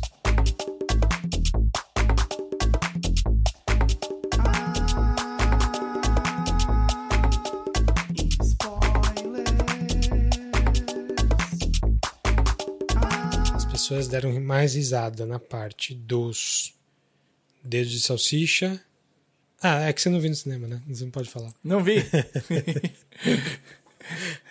Bom, na minha sala. As pessoas, as, as pessoas deram mais risada. Tá, você achou mais. é, qual, qual parte pegou mais? Foi o dedo de salsicha ou foi a cena das pedras? Pedras, eu acho. Os dedos de salsicha, eu acho que tem um. Sei lá, tem um, um aspecto meio grotesco que me. Eh. Mas, cara, Mas quando eu- aparece os, os Ah, sim, sim. primatas de A- A 2001, virada. foi a cena que assim, o cinema desabou, assim, de, de, de gente É, exato, é, não. É, aquela foi muito bom. É, é- não, essa cena dos primatas, aí você. Aí, aí você pegou um bom ponto. Eu tinha esquecido do- da cena dos macacões lá, é, é muito bom. É, essa é só uma das referências, né? Assim, abertas, né? Essa do 2001, é claro. Acho que tem mais uma de 2001 mais pra frente também. Mas tem, tem todo um, um universo do Wong Kar Wai, do In the Mood for Love e outros filmes Wong Kar Wai, no, que é o universo em que ela é uma estrela de cinema, que sabe artes marciais, que meio que é o que ela é mesmo. Mas todas as cenas em que ela conversa com o, o marido que não é marido nesse universo... Sim, todas, todas. Especialmente as do Back Alley lá. É, exatamente. Tem aquele aquela cor, aquele verde, aquele escuro, aquele meio no O ar. Kar-wai, É o Wong Kar Wai 100%. Até, Descarado. até o frame rate muda, que é o que o Wong Kar Wai gosta de fazer, de pegar um frame rate mais mais assim, ele fuma nessa realidade, né? Tipo, nossa, é muito descarado. E o tipo de conversa que eles têm também é assim, que é tipo o Sim, amor impossível. Então é 100% Wong Kar Wai. Tem um milhão de, de outras referenciazinhas assim. Mas eu perguntei das pedras porque é, é, das pedras é o nonsense com, acho que é a cena que mais mostra isso, o nonsense com o filosófico, com o emocional. Porque é a cena que vai falar das ideias do tipo, ah, esse, esse universo a vida não se desenvolveu. E ao mesmo tempo é a cena que vai colocar mãe e filha é, de um jeito mais claro, do tipo, filha, vem cá, eu preciso te proteger dessa coisa nihilista que você tá querendo fazer. Você quer se matar porque nada faz sentido. E Hum. isso são duas pedras, cara. Não tem voz, não tem nada, é só uma legenda. Sim. É assim. É muito bom. É, muito bom. É uma bela ideia. É. O, e o Google Eyes também no. É, pois é. Por isso que, por isso que eu, eu fico feliz de não ver, não ver trailer, cara. Porque o Google Eyes eu já sabia. Porque É aparecia assim, não sabia na pedra. Mas eu sabia Uhum. porque em todo o material promocional tinha Google Eyes. Eu até achei que fosse ter mais no filme, até que não tem tanto. Mas assim, eu vi gente falando que o dedo de salsicha tá- tá no trailer. Eu não vi o trailer até hoje. Mas Tem- eu não vi. Tem coisa que aparece assim, poxa, tão mais legal você descobrir na sala, sabe? Sim. Você acha que aquela cena em que ela fica passando por todas as possibilidades dela ali, aceleradamente, foi feito por cima dela, né? Foi feito CGI. Muitos, assim, os caras, parece que. Não, não, o que ela tá parada e, tipo, ela, a hora que ela entra, vai. Tipo, ela vê o Dunnett, aceita o Dunnett e, e, e vai pro Dunnett. Ela. Não é Dunnett. Bagel. Bagel. Ela vê o Bagel, aceita o Bagel e vai pro Bagel. E aí, tipo, tudo atravessa ela. Ela fica trocando de todas as realidades que ela poderia ter. Sim, tem uns, tem Eu- uns que ela é vi- homem, tem uns que eram alien, tem uns que ela é. É, pra mim, eu acho que ela, usaram ela parada e ficaram pintando por cima. Não fizeram maquiagem nela todas aquelas vezes, né? Não, não todas, mas em algumas sim. Assim, e é incrível que esse filme parece que tem. Teve sete pessoas fazendo os efeitos. Só. É mesmo? Só? E no filme da Marvel tem literalmente milhares de pessoas fazendo isso. E assim, o resultado, tudo bem, o da Marvel pode ser mais refinado e tal, mas não é tão impactante quanto esse. E a galera no After Effects, assim, no software que eu uso para trabalhar. Não é um negócio super especializado e tal. É, é, assim, de tirar o chapéu, assim. E, e eu vi uma entrevista com eles, o cara começou aprendendo um tutorial no YouTube do jeito que eu aprendi After Effects. Um cara específico lá do vídeo Copilot, ele falou o nome do cara, eu falei, ah, nossa, realmente, cadê esse cara? Então é, é, é muito é muito do it yourself, assim, muito e é e ficou bom, assim, o cara, o cara tem talento usando a ferramenta que tá fácil, que tá simples, e o negócio é super, tipo, criativo, né? Essas eu vi, depois eu vi, tipo, clipezinhos, só os estilos, né? Os, os frames de algumas cenas dessas aí. E tem umas piadas muito nada a ver. Tem uma que é uma. Ela numa reunião do Zoom. Tem uma que é um alien, tem umas que é. que é um, um thumbnail de YouTube com uma piadinha. Na, na, hora, no, na hora do filme não dá pra você ver nada disso, mas. Não se dá você pausar, nada, mano. tá lá. É, eu vi o que ela é um alien, eu vi, eu vi. eu- Você consegue pegar algumas, mas Sim. pegar todas, não é impossível. Sim. O que você achou da primeira. O primeiro ataque da filha? O do, do corredor lá do. É, Da receita? Bem, bem Matrix, né? Super Matrix, é verdade. O que eu achei muito legal é que é, é um tema que falou assim mais abertamente para mim, de, de, em termos de importância, é que é um filme de resgate da mãe querendo entender e impedir a filha de fazer uma besteira. De, de- é um filme de como lidar com o niilismo. Adolescentes são niilistas meio que por definição, pelo menos muitos deles. É, ela não é tão adolescente, né? Ela tem uns, deve ter uns 20 ali. Sim. Enfim, ela, ela não é, nem é tão adolescente assim, mas ela tem esse. Ela tá juntando aquele monte de coisa de, de, de. Ah, ela não consegue falar com a mãe dela, ela tem a questão da sexualidade dela, versus a tradição da família, e ela tem essa vontade de acabar tudo, que nada faz sentido, nada existe, na- nada importa. Então o filme toda é essa metáfora. Ah, mãe, eu, eu, eu tô indo atrás de você para você me dizer se realmente não tem nada que preste nessa vida.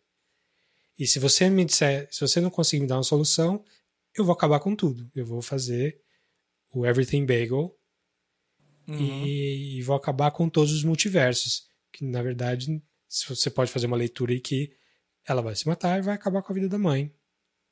Por, de- por consequência. E assim, é uma coisa que tá no filme, mas não é a única coisa que tá no filme. Você pode fazer várias leituras. Eu gosto, já falou aqui de alguns filmes que é, dá para você ter várias leituras e todas elas são certas. Essa é uma. Ou você pode fazer uma leitura um pouco mais é, sobre realização pessoal. A piadinha que eu fiz no começo, que eu achei uma das grandes sacadas do filme, é que ela foi escolhida pelo marido alfa lá, porque ela é a, a, versão menos realizada de todas. É uma versão que ela desperdiçou todas as grandes chances que ela tinha na vida e ela ficou no, no limbo do nada, é aquela versão mais triste dela, e por isso ela pode entender e passar por todas as outras versões que são melhores do que ela, para ver se ela consegue, entre aspas, derrotar a filha. Uhum. A Jojo Chewbacca. Jojo Tabaco. Jo... Jojo. Juju. Também não sei. Piadinhas são boas. Então, tipo, essa ideia de você pegar é, é, é, assim, uma piada autodepreciativa com a personagem, né? Tipo, você é a pior versão de você mesmo, então é você que tem, você que, tem que ser a heroína da história. Já é uma boa piada em si. Mas ela tem um propósito, porque ela, por causa disso, realmente ela. ela é, na verdade. Tupac, é. Ela não é a pior versão dela mesma, porque ela tem a família, ela tem o marido, ela não está divorciada, ela tem o pai, ela tem a filha, ela ainda fala com a filha, apesar de ter dificuldade. Então, meio que. Ela, é, ela cuida do pai, apesar das dificuldades. É, então. Ela não. É, sei lá, a pior versão dela morreu, sei lá. É, é, é curioso, tipo, o filme dá essa informação e depois. Não necessariamente nega essa informação depois, mas tipo, é meio que o arco dela é ela percebendo que não, dá para viver, dá para você uhum. aproveitar é meio que a conclusão do Eternal Sunshine. Tipo, cara, é difícil, é uma merda. É, e é mesmo uma merda. Mas, estamos aqui. O que a gente vai fazer? Be kind. Né? Tipo, uhum. é, vamos ver o que, que sai daqui. Tipo, pode ser que a gente seja uma pessoa é, que a gente teria sido muito melhor se a gente não tivesse se conhecido, que a gente não tivesse ficado junto. Pode ser. Mas a gente está aqui.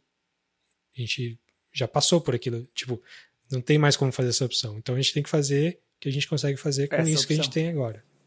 Sim. E dá para viver assim.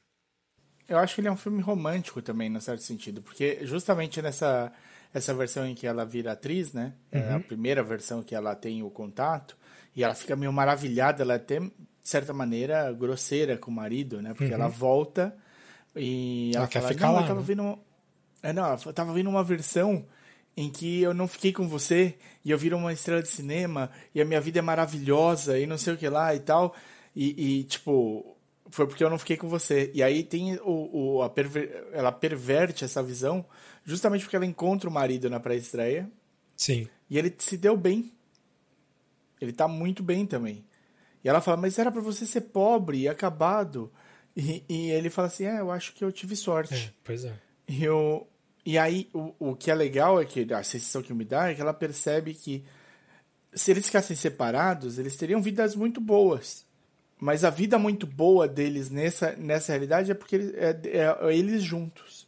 E aí ela abre. Ela começa a perceber os pontos fortes do marido que ela nunca tinha percebido. É, até porque então, tudo que ele, ela achava que era ele uma bem fraqueza, sucedido, na verdade, é a força. É, e ele bem sucedido no universo Wong Kar Wai lá fala é, eu adoraria ser dono de uma lavanderia com você em alguma outra, outra vida. Uhum. Que é uma frase mega Wong Kar Wai e é uma frase que funciona muito no filme também. Tipo, é, a vida é uma merda. É, mas a vida também não é uma merda. Tipo, você consegue fazer essa merda fazer uma coisa boa. É, é um filme... Uma das, uma das críticas negativas que eu vi dando scroll no Letterboxd é ah, o filme nihilista, não sei o que, de gente que, que acha que a vida não vale nada. Cara, você não viu o filme, né? Tipo, é ao contrário. O filme é ao contrário. O filme o tempo todo tenta mostrar o niilismo e tá, tenta mostrar como é, sobreviver ao niilismo. Não é, uhum. não é nem dizendo que ele não existe, é dizendo como conviver com essa ideia de que nada importa. E ele mostra, na verdade, que eu acho que a, a, uma conclusão que é possível se chegar é que o que o que importa é essas relações. O que importa é estar junto e dar a, a, a devida consideração para as pessoas com quem estão com você.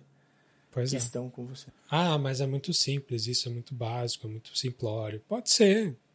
E ah, talvez seja Uhum. um ponto negativo do filme, assim, que tipo. Ele é um filme que ele prepara. Expande, expande, expande. É, e aí a, a resposta é meio fran, né? Meio, meio. Ah, você tem que conviver bem. Você tem que dar valor para o que você tem. Pode ser, mas é, não quer dizer que é ruim também. Tipo, E- e nem sempre a resposta simples é uma resposta errada. Às vezes ela é o que precisa do.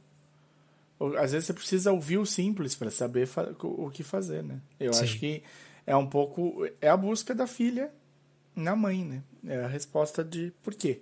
Porque a gente tá junto, porque a gente criou pontes, porque a gente criou relações, e essas relações é o que vale. É isso que a gente tem. Da, da vida nada se leva a não ser a vida vivida. pois é. E até a personagem da Jamie Lee Curtis, assim, ela, ela se integra nessa história. do Tipo, Super. fala com ela, conta, conversa com ela, não é nem tenta enganar, tenta manipular, só faça o contato. Que aí você Que é o que vai, ele faz, né? Na você vai lavanderia, entender, lá é. no fim. Você vai, vai, vai chegar num ponto comum ali, que pode não ser o melhor para os dois, mas é o menos pior para os dois. E aí você vai ganhar uma amiga, e que, quem sabe em outra vida você tem uma parceira que você toca piano com o pé, porque você tem mãos de salsicha. É. Ah, A adorei a. dela pegando Ah. a lágrima com o pé. É, pois é. Adorei a homenagem aos Goonies com a cena da pochete, Sim, porque o, Maravilhosa. o Data, que é o personagem dele nos Goonies, tem aquela pochete que tem todas as utilidades, as traquitanas que ele cria, e aqui ele usa a pochete pra pra brigar com os caras. Tem a cena do, do troféu da, da, da, da mulher da receita lá, que é a cara de um butt plug. nossa, totalmente. e eles usam isso, Então, óbvio. eles usam a cena mais gritante do É, filme, então. né? Mais chocante. É, então, é, essas, essas cenas, assim, tem algumas, né? Porque ela dá um pau no, no policial com dois dildos. Dois né, dildos também. gigantes, né? É, mas E aí essa. ela vira pra frente fazendo a pose com os dildos escorrendo sangue. Aí eu falei, puta, esse filme vai ter dificuldade no cinema. Foi nessa cena, ainda não tinha tido butt plug, não tinha tido nada. Nessa cena eu falei, ih, rapaz, É, eu acho que vai butt plug é difícil vender. não, é muito pior. É mais muito pior. Eles correndo atrás. Mas é, é uma ideia muito legal, né? Que você tem de ter uma experiência sensorial que distinta pra você Absurda, conseguir- né? Tem que ser coisa. Absurda, é. Uma coisa nonsense. Que, você- que qual coisa, qual coisa nonsense você pode fazer? Ah, você pode tirar uma soneca agora, ou você pode fazer cinco paper cuts no seu dedo. Quatro, né? Quatro. E não, e, e ele mascando, mascando as coisas. Puta, ela cheirando a, a mosca. É um- uma sequência de absurdos ali de coisas, mas muito boa a ideia. E funciona bem. Pois é. Funciona super bem pra, pra, pra coisa. E o conecta e desconecta do, do, do- dos foninhos, né? Com as outras realidades também é, é muito legal. Pois é. É, um- é um. É a saída Matrix, né? Você tem que ter uma É, ligação com alguma coisa para fazer sentido para a história. Tem que ter um. Tipo, é um MacGuffin tecnológico, assim. Você precisa. Uhum. Ah, precisa ter o foninho, que é um foninho já. Nin- que ninguém tem, ninguém usa hoje em dia o negócio daquele. Uhum. É bem próprio pra E história. ninguém se questiona, né? Ninguém se questiona. É, uma pois vez é. que deu. o- Uma vez que você falou, é isso aqui, você fala, beleza. É, é experiência sensorial distinta, foninho. É nóis, vambora. E o Hakakuni? Aceitei. Hakakuni. Ah, o Hakakuni. Não, o Hakakuni. Meu Deus do céu. A piadinha que, Como que assim? aparece no meio do filme e que brota depois esse- o payoff Sim, é dela. muito bom. É, O- é o- excelente. Não, mas excelente. é Ratatouille. Não, é Haka, o o. É com o Raccoon, né? Não, é com um rato. e aí tá lá o Raccoon depois sendo. fri- É bom, é, é legal. A sequência dela no. É muito nonsense, né? Mas é, é- é tipo. É, não sei se, Não mas tem um arco. Tem um arco. Ela tem. Tem, ela, inteiro. Ela, ela denuncia o cara pelo Raccoon, mas depois ela tenta ir atrás e ela vê que ela precisa ter essa conexão com a pessoa que era o rival dela para poder. Uhum. Então, até essa essa piadinha tem um payoff. Depois e que... ela usa a habilidade conquistada na briga final ali pra tentar chegar na filha também. Sim, pois é. Então, olha lá, É, filme... subir na cabeça de alguém e usar o- os cabelos pra controlar. Vou tentar, a próxima vez que a gente se vê, se prepara. Eu, hein? Mas é, foi é bom, belo filme, inesperado, e eu acho que isso que é o principal. Ele te ataca onde você menos espera, né? É. É. Realmente, tipo, eu, eu tava esperando bastante do filme, sem ter visto trailer, sem nada. Mas ainda assim ele surpreende. Ele é um filme que te mantém o tempo todo. Talvez ele faça mais barulho do que do que tem a profundidade. Não, não é profundidade, não tem a profundidade nos Solares. Tudo bem. É, não precisa ter também. Tipo, eu acho que ele tem uma, um equilíbrio muito bom e, e a soma das partes dele eleva de um jeito que pouco filme consegue. Assim. O Matrix seria um exemplo. O Brilho Eterno seria um exemplo. É, e não é só isso, né? Tem, tem outras. Ele tá em boa companhia, hein? Pois é. Pois é. Belo, belos filmes pra ser comparado com. Agora a gente tem que ver o que mais eles vão fazer, porque agora eles ganharam um, um respeito muito grande aí. Talvez hum, de dinheiro, sim, mas não só de dinheiro. Vamos ver se eles conseguem manter um, um terceiro filme Será aí que eles vão nesse pôr nível. Milhares de pessoas no After Effects? É, vai- acho que a equipe deles vai aumentar. Vai aumentar um pouquinho, né? Provavelmente. Mas muito bom, muito bom. E aí, se vocês gostarem, ou gostaram, né? Já que vocês estão já na parte de spoiler, spoilers, é, dá uma olhadinha no primeiro trabalho deles lá, no Swiss Army Man. Swiss Army Man, acho Também. que tava em algum streaming, hein? Deixa eu ver se eu acho ele aqui. É, não não foi, não, também não teve todo esse. É, Esse assim, impacto, sinceramente, né? Não é viu. tão bom, não. É ok. É divertido. Um cadáver para sobreviver, que nome ótimo, tá, tá na HBO Max. Boa. É. Bom, tiver sobrando um tempinho, deem uma olhada. Então, tudo em todo lugar ao mesmo tempo tá no cinema. Agora. Tá no Não tem cinema e vejam no cinema. Se você baixou e já viu, ou vai ver de novo, né? Enfim, é um filme legal pra ver no cinema porque a, o público reage junto. Tem, assim, todo mundo que tava em volta de mim. E não era uma sala muito cheia, não. Era, era uma pré-estreia, mas devia estar uns 50% da sala ocupada só. Mas a galera participou, assim, foi, foi, foi boa. Foi uma experiência legal de ver com bastante gente. Essas experiências são muito boas, né? Quando a sala reage, é maravilhoso. Todas as vezes que você tem, tá num filme que a sala reage junto pra alguma coisa, você guarda, você guarda né? Você Sim. fala, puta, naquele filme foi fenomenal. E olha aí esse filme mostrando pra gente que são as conexões que você faz, né? Que tá lá a sala de, o Davi vendendo a sala de cinema pra você, porque lá você tem conexões humanas. Então é isso. Muito bem. Tudo- Redes sociais, né? Redes sociais. Pra falar com nós. Para falar com, com a gente, você pode escolher o multiverso que você quer, mas um deles é no e-mail, no podcastcatchingup.gmail.com. Outro é no, no, no futuro da do Meta aí, o passado do Meta, é o facebook.com barra podcast catching up. Isso, a gente está no Twitter e no Instagram com a mesma handle, que é arroba podcatchingup. Ou você pode procurar a gente separadamente, caso você queira xingar o Davi pra mim, porque aí eu posso rir da cara dele depois. O meu arroba no Twitter é arroba o desinformante. E eu sou arroba dedonato. E tem o nosso canal do YouTube também. Que Olha, você tem que fazer uma, uma busca, podcast Catching Up, na busca do, no YouTube vai aparecer lá. Tem esses mesmos episódios aqui, com os capítulos e animaçõezinhas, e é isso aí. Então até a próxima. até a próxima, valeu! Falou.